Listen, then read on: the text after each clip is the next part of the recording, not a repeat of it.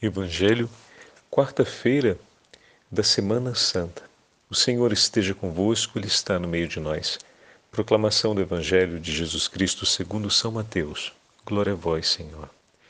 Naquele tempo, um dos doze discípulos, chamado Judas Iscariotes, foi ter com os sumos sacerdotes e disse: O que me dareis se vos entregar Jesus? Combinaram então trinta moedas de prata. E daí em diante Judas procurava uma oportunidade para entregar Jesus. No primeiro dia da festa dos ázimos, os discípulos aproximaram-se de Jesus e perguntaram: Onde queres que façamos os preparativos para comer a Páscoa? Jesus respondeu: Ide à cidade, procurai certo homem e dizei-lhe: O mestre manda dizer: O meu tempo está próximo. Vou celebrar a Páscoa em tua casa junto com meus discípulos. Os discípulos fizeram como Jesus mandou e prepararam a Páscoa. Ao cair da tarde, Jesus pôs-se à mesa com os doze discípulos. Enquanto comiam, Jesus disse: Em verdade, eu vos digo, um de vós vai me trair. Eles ficaram muito tristes e um por um começaram a lhe perguntar: Senhor, será que sou eu? Jesus respondeu: quem vai me trair é aquele que comigo põe a mão no prato. O filho do homem vai morrer, conforme diz a Escritura a respeito dele. Contudo, ai daquele que trair o filho do homem, seria melhor que nunca tivesse nascido. Então Judas o traidor perguntou: Mestre, serei eu? Jesus lhe respondeu: Tu o dizes. Palavra da salvação. Glória a vós, Senhor. Quarta-feira da Semana Santa, em nome do Pai, do Filho e do Espírito Santo. Amém. Queridos irmãos e irmãs, hoje a Santa Liturgia nos leva para o 26 capítulo do Evangelho de São Mateus, para dentro da celebração da Páscoa de Jesus com seus discípulos na casa que fora preparada para a celebração antecipada da Páscoa do Senhor, porque no dia da celebração pascal será Jesus, o próprio Cordeiro imolado. Bom, o Evangelho de hoje traz mais uma vez o tema da traição de Judas. Ontem ouvimos o Evangelho de São Mateus, perdão, de São João, e durante a narrativa da Santa Ceia, na segunda parte, a primeira parte do 13º capítulo, nós vamos ouvir amanhã. A segunda parte foi aquela que ouvimos ontem, terça-feira. Na continuidade do discurso de Jesus, Jesus se entristece e, angustiado, fala a respeito da traição. Mateus, em vez, começa dizendo para a gente que a traição tinha sido planejada, premeditada por Judas, mostrando dessa forma a completa liberdade do apóstolo em desgraçadamente decidir trair Jesus. Isso coloca a gente diante de uma realidade significativa.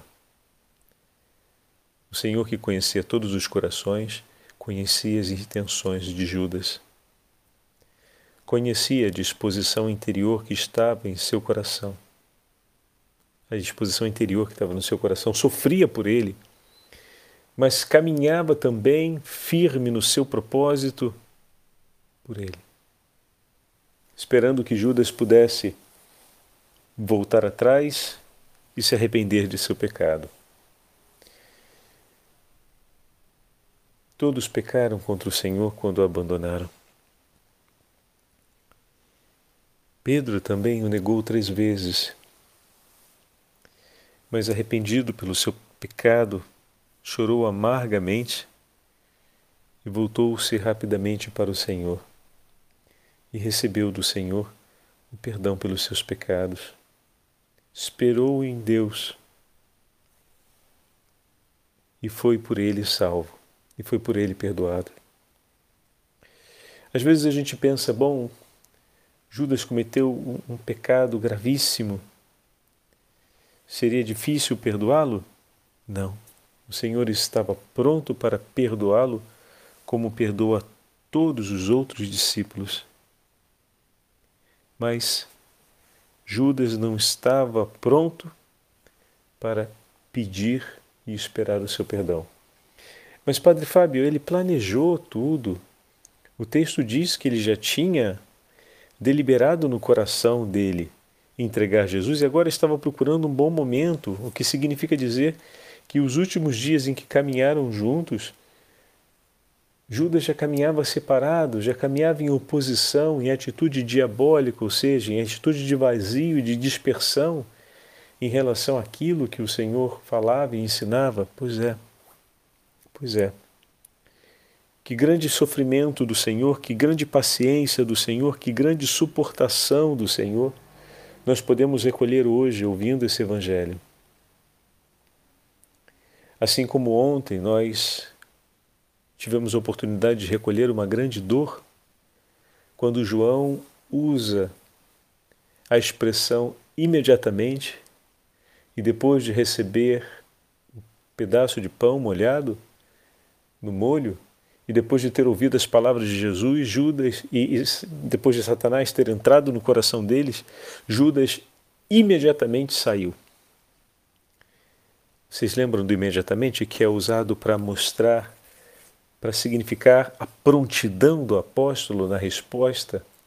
Os discípulos imediatamente deixaram tudo e seguiram Jesus? Pois é. Ontem São João usa a mesma expressão para fazer referência, desgraçadamente, à atitude de Judas. Meu Deus! Imediatamente ele partiu contra Jesus.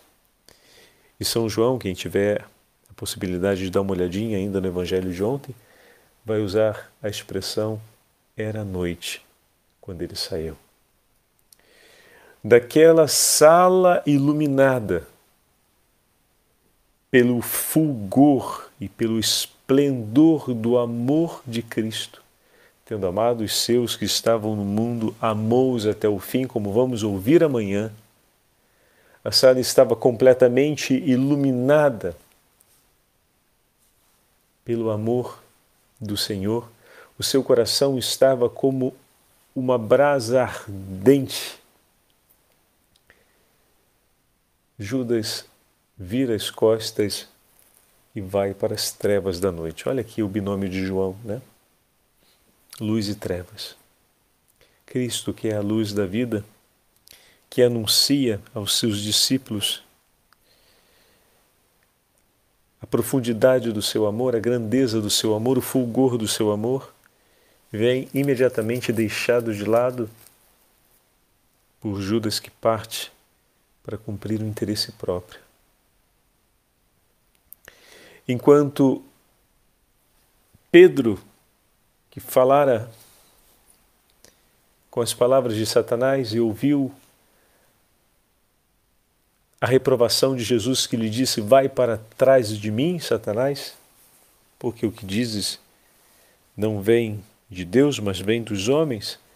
Que palavra dura ouviu Pedro, nós já tivemos a oportunidade de meditar sobre ela quando Pedro disse a Jesus que jamais te aconteça, Senhor, tudo isso que estás dizendo era o primeiro anúncio da paixão. Pedro tinha acabado de fazer sua profissão de fé. Quando ouviu essas palavras, na continuidade, né, em que Jesus faz o anúncio da paixão, então Pedro vai ouvir isso em resposta. Ele que tinha acabado de ouvir quando disse: Tu és o filho do Deus vivo, que falava da parte do Pai, daquilo que recebeu do Pai. Depois Jesus anuncia a paixão. Pedro diz que jamais te aconteça, Senhor, e Jesus diz: Vai para trás de mim, Satanás, ou seja, que passagem radical né, de um momento para outro.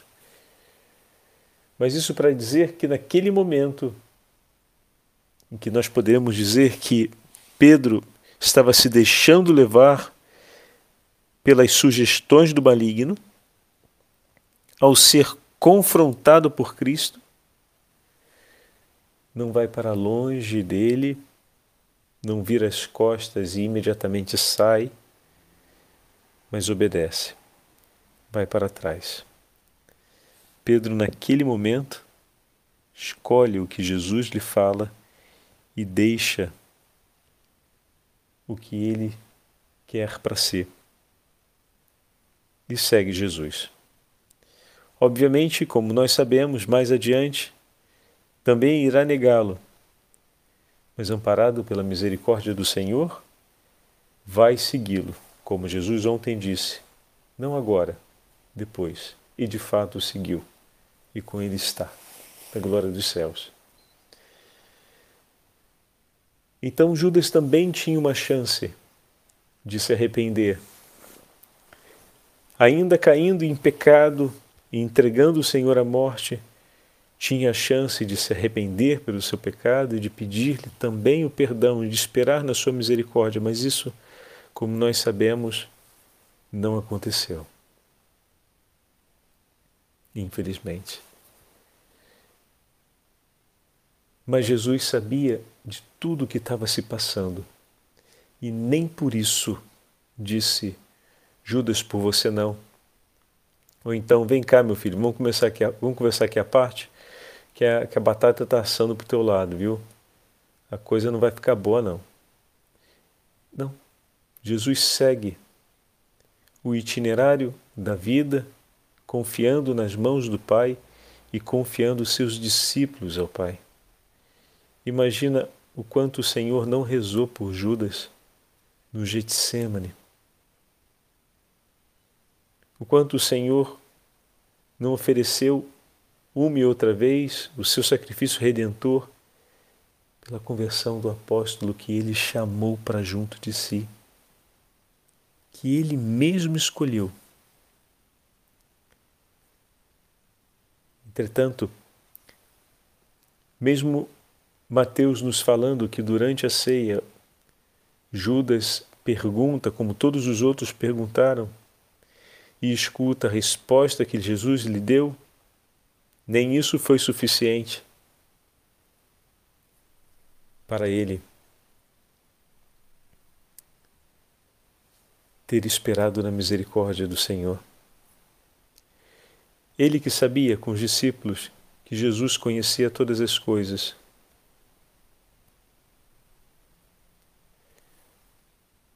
Ele que sabia, como os outros discípulos, que o Senhor era misericordioso, não esperou em sua misericórdia. Então, meus irmãos e minhas irmãs, o Evangelho de hoje nos traz um chamado a essa verdade. Espera no teu Senhor. Ele conhece todas as coisas, conhece as tuas fraquezas, conhece os teus limites conhece as tuas vulnerabilidades, o teu Senhor é o Senhor da história e do tempo. Como falávamos no Evangelho de ontem, o Evangelho de João, era Jesus que se entristecia e ficava angustiado, e em Mateus são os discípulos que ficam tristes e angustiados diante do que está para acontecer. Mais uma vez, o Senhor anuncia que um tempo difícil virá e o ânimo dos discípulos se abatem. Não aumenta a confiança no Senhor, se abate a confiança neles mesmos. A confiança se abate exatamente porque ela ainda está apoiada sobre eles, que acreditam serem fortes o suficiente para suportar as exigências da vida sem precisarem de ajuda. Mas eles irão aprender tomando nas mãos a própria verdade, que sem o socorro da misericórdia de Deus nada podem. E como é bom, meus irmãos e minhas irmãs, saber que o Senhor se levantou por nós e que a sua misericórdia foi disposta em nosso favor e pela nossa salvação. Deus é por você. Ele se entrega por você. Ele conhece o que se passa em ti. A Ele você pode orientar o seu coração, direcionar a sua voz. Pode pedir e suplicar a Ele. pode se confiar inteiramente em Suas mãos, porque o teu Senhor, que conhece o teu coração e as tuas fraquezas, te ama, se importa contigo e está disposto a tudo para Ele ter ao seu lado. Que as suas fraquezas e as suas misérias não levem você a desacreditar na grandeza da misericórdia do teu Senhor. Por isso, hoje, peça a Ele que faça crescer em ti o vigor da fé e a esperança na Sua misericórdia. Que ouvindo o Evangelho de hoje, vendo esse conhecimento de Jesus, esse domínio dele sobre todas as coisas, o nosso coração reencontre a paz no nome do Senhor. E que nessa quarta-feira nós possamos entregar a Ele as misérias do nosso coração para com Ele dividirmos as alegrias da Santa Ceia, que vamos celebrar na abertura do Tríduo Pascal, com a celebração do lava-pés amanhã de noite. O Senhor esteja convosco, Ele está no meio de nós. Pela intercessão dos santos apóstolos de Cristo e da Beatíssima Virgem Maria, abençoe-vos o Deus Todo-Poderoso, Pai, Filho e Espírito Santo. Amém.